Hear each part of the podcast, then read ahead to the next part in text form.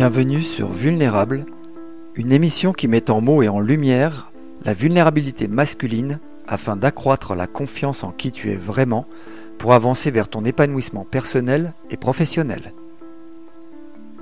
Si tu es un cadre qui souhaite sortir de sa routine salariale et qui a toujours eu des projets en tête, que tu hésites parce que ça ne te semble pas si simple, que tu as commencé à entreprendre et que tu te sens limité sans savoir vraiment pourquoi, ou que tu es un homme plein de ressources et que tu te trouves bloqué dans ton évolution, ce podcast te donnera des pistes pour dénicher et même faire surgir ce potentiel puissant en toi que sont tes émotions et ta vulnérabilité.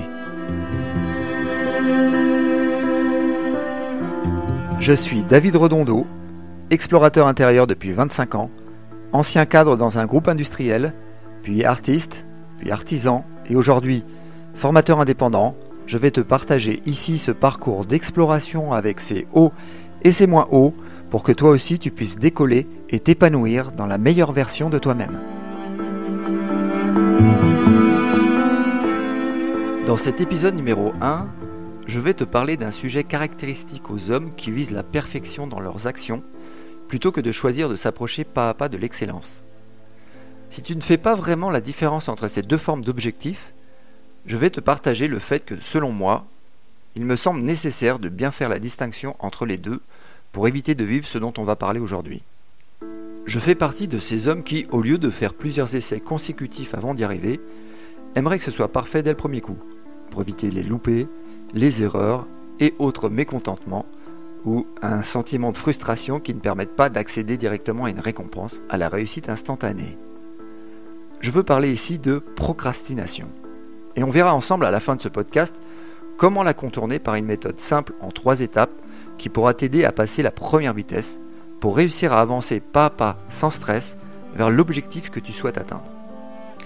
C'est un sujet qui peut te sembler décalé par rapport au thème de ce podcast et pourtant, je vais te montrer qu'il y a des émotions particulières en toi qui viennent provoquer cette situation et qui te font donc procrastiner et de fait toucher à ta vulnérabilité.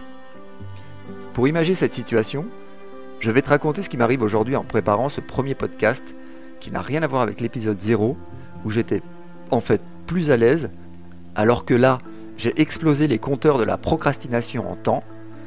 J'ai dû tourner en rond pendant au moins 12 heures pour faire finalement ce que je te propose à la fin du podcast et qui a été vraiment efficace pour moi. Pour aller dans ce sens, et selon une étude du British Journal of Psychology qui a fait une étude du comportement de trois groupes d'étudiants qui rechignaient à faire du sport, il ressort un effet très clair. Au premier groupe, il leur a été demandé de noter le moment où ils faisaient du sport. Le second groupe, pareil, avec en plus de la motivation extérieure. Et le troisième groupe, même chose que le second groupe, avec en plus de prendre une feuille et noter quel jour, combien de temps et où ils s'entraînaient. Par exemple, le mardi à 7 heures pendant 30 minutes euh, au parc. Au bout d'un mois, les résultats furent frappants. Seulement 35 à 38% des étudiants des deux premiers groupes continuent à s'entraîner, alors que pratiquement la totalité, soit 91% des étudiants du troisième groupe, s'entraînaient encore avec ardeur. Alors pour t'éviter cette galère qui me semblait dépasser chez moi, et pas du tout, parce que je suis retombé dans ce piège pendant 12 heures, avec la souffrance correspondante, parce que le podcasting c'est nouveau pour moi, et pourtant j'adore, et j'ai pas pu prendre de plaisir. C'est quand même dingue. Tout ça parce que j'ai pas vraiment fait attention à ce que me disaient mes émotions et mes sentiments. Je suis donc revenu aux fondamentaux, et les fondamentaux, quand tu sais pas par où commencer, c'est bien d'établir un plan. Je sais, tout le monde le dit, ça a l'air évident, et souvent on abandonne avant de commencer. Et on fait surtout autre chose à la place, car c'est pas si simple à mettre en œuvre d'un point de vue émotionnel. Surtout si t'as pas été très fort à l'école en français ou en, en dissert, puisque ça te rappelle pas vraiment de bons souvenirs avec les notes que tu as obtenues à l'époque.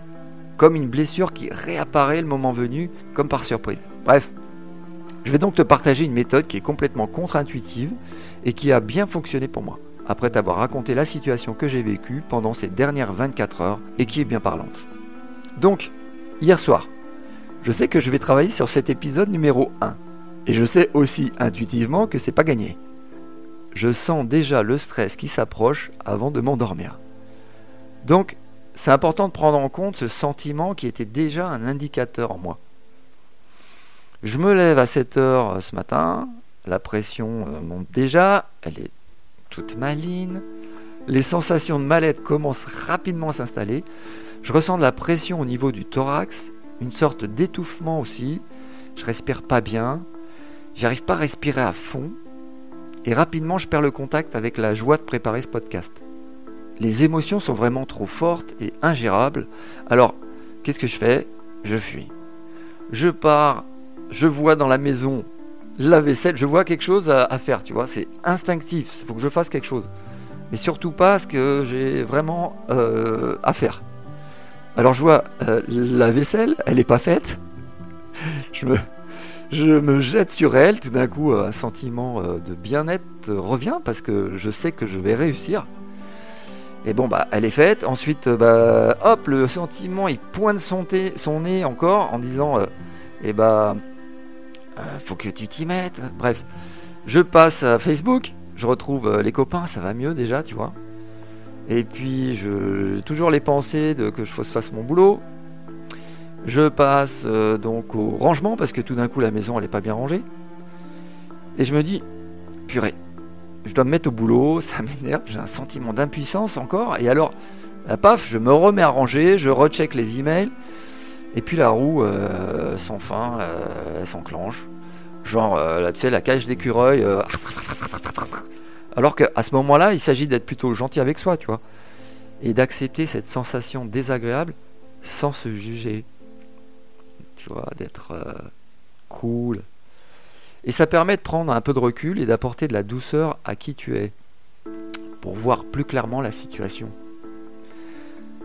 Qui n'est pas dramatique, mais je peux la ressentir comme telle.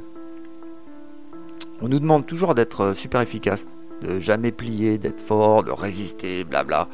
Et on a pourtant besoin de ce moment-là de gentillesse avec nous-mêmes. Je fais donc plein de trucs en même temps, je sais que c'est pas bon et que ça me fait pas du bien. Je le vois intellectuellement, tu vois, c'est rude. Car en même temps, je cours encore dans la cage. Et je sais ce qu'il y a à faire. C'est ce de plan et j'ai peur de pas y arriver. Bref, avant d'être totalement épuisé, je vois le temps qui passe.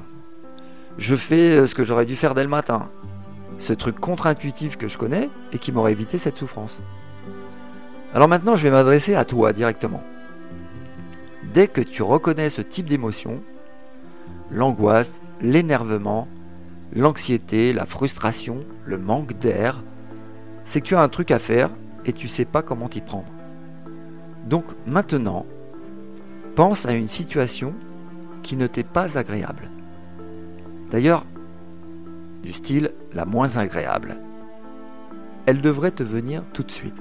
Et que tu souhaites changer, bien sûr. Maintenant que tu l'as en tête, prends le temps d'observer ta respiration. On va faire ça ensemble, t'inquiète pas, tranquillement. Alors, Assieds-toi confortablement sur ton siège et ferme les yeux. Tu te concentres maintenant sur l'air qui passe dans tes narines en expirant doucement et profondément. On va faire ça pendant une minute.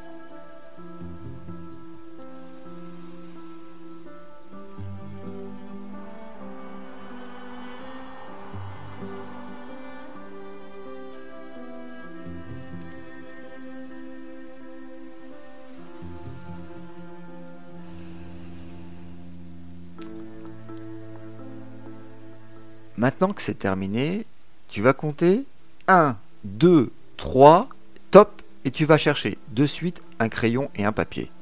Si ton cerveau refuse, tu lui dis tais-toi, et si ça marche pas, tu lui dis allez, maintenant tu la fermes, alors je t'attends là. Et si tu le fais pas maintenant, ça va pas marcher. Alors appuie sur pause direct et va chercher ce stylo et cette feuille. C'est bon? N'oublie pas, c'est contre-intuitif. Alors maintenant, tu prends ton crayon et tu dessines sur ta feuille un escalier de profil avec 10 marches qui traversent la feuille du bas à gauche vers le haut à droite. Attention, chaque trait ne fait pas plus de 2 cm, soit la largeur d'un doigt. Vas-y. Ok. Ça y est. Sur la marche du haut, tu écris maintenant ton objectif à atteindre. Tu prends ton courage à deux mains et tu restes concentré. Tu fais maintenant attention à ta respiration pour rester encore bien calme. Puis tu passes à la seconde marche, juste en dessous. Tu redescends du coup. Et tu écris une seconde petite chose qui t'amène juste avant l'objectif.